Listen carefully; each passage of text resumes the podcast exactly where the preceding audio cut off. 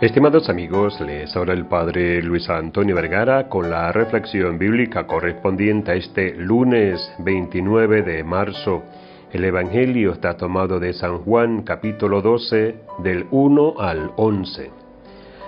Al comenzar la última semana de Jesús entre nosotros, le encontramos contento, a gusto, en casa de sus amigos, en medio del entorno hostil que se genera contra él, alegrándose del perfume de María, aunque recuerde que estaba pensado para su sepultura. Jesús no es un hombre para la muerte, de modo que en la muerte encuentre su ser real. Es hombre para la vida, pero es un hecho de que la muerte le llega porque alguien así lo quiso. Eso sí, el Padre está con él como ha estado siempre y como estará a perpetuidad. Betania para Jesús y desde entonces para nosotros es sinónimo de amistad auténtica. Allí está Marta, la que sirve. Se encuentra Lázaro, el resucitado. Y por supuesto María, la de los perfumes, que representa el extremo del amor de amistad. Betania es para Jesús un lugar donde él se sentía como en casa, a gusto, y donde descansaba. Sirven, escuchan y ungen, pero sobre todo aman y se sienten amados. Desentonando todo esto está Judas Iscariote, el que al final lo entregará representa lo contrario de la amistad, la empatía y la animosidad.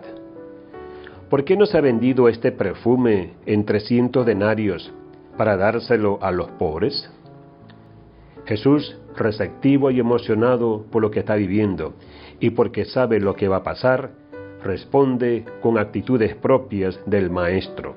Defiende María, alaba su gesto y aprecia el detalle de no solo ser invitado a cenar, sino que la cena está ambientada con el perfume auténtico y costoso de nardo.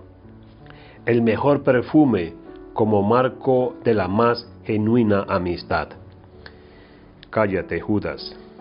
María no tiene nada que ver contigo, con tu falta de transparencia y con tus traiciones solapadas.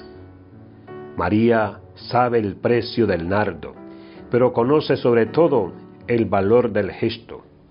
Tú perteneces al grupo de los que saben el precio de todo y el valor de nada. Y la casa se llenó de la fragancia del perfume, porque María quería decirle a Jesús, no con palabras que pueden ser equívocas, sino con inconfundibles gestos que le quería que estaba con él y que siempre podía contar con Lázaro, con Marta y con ella.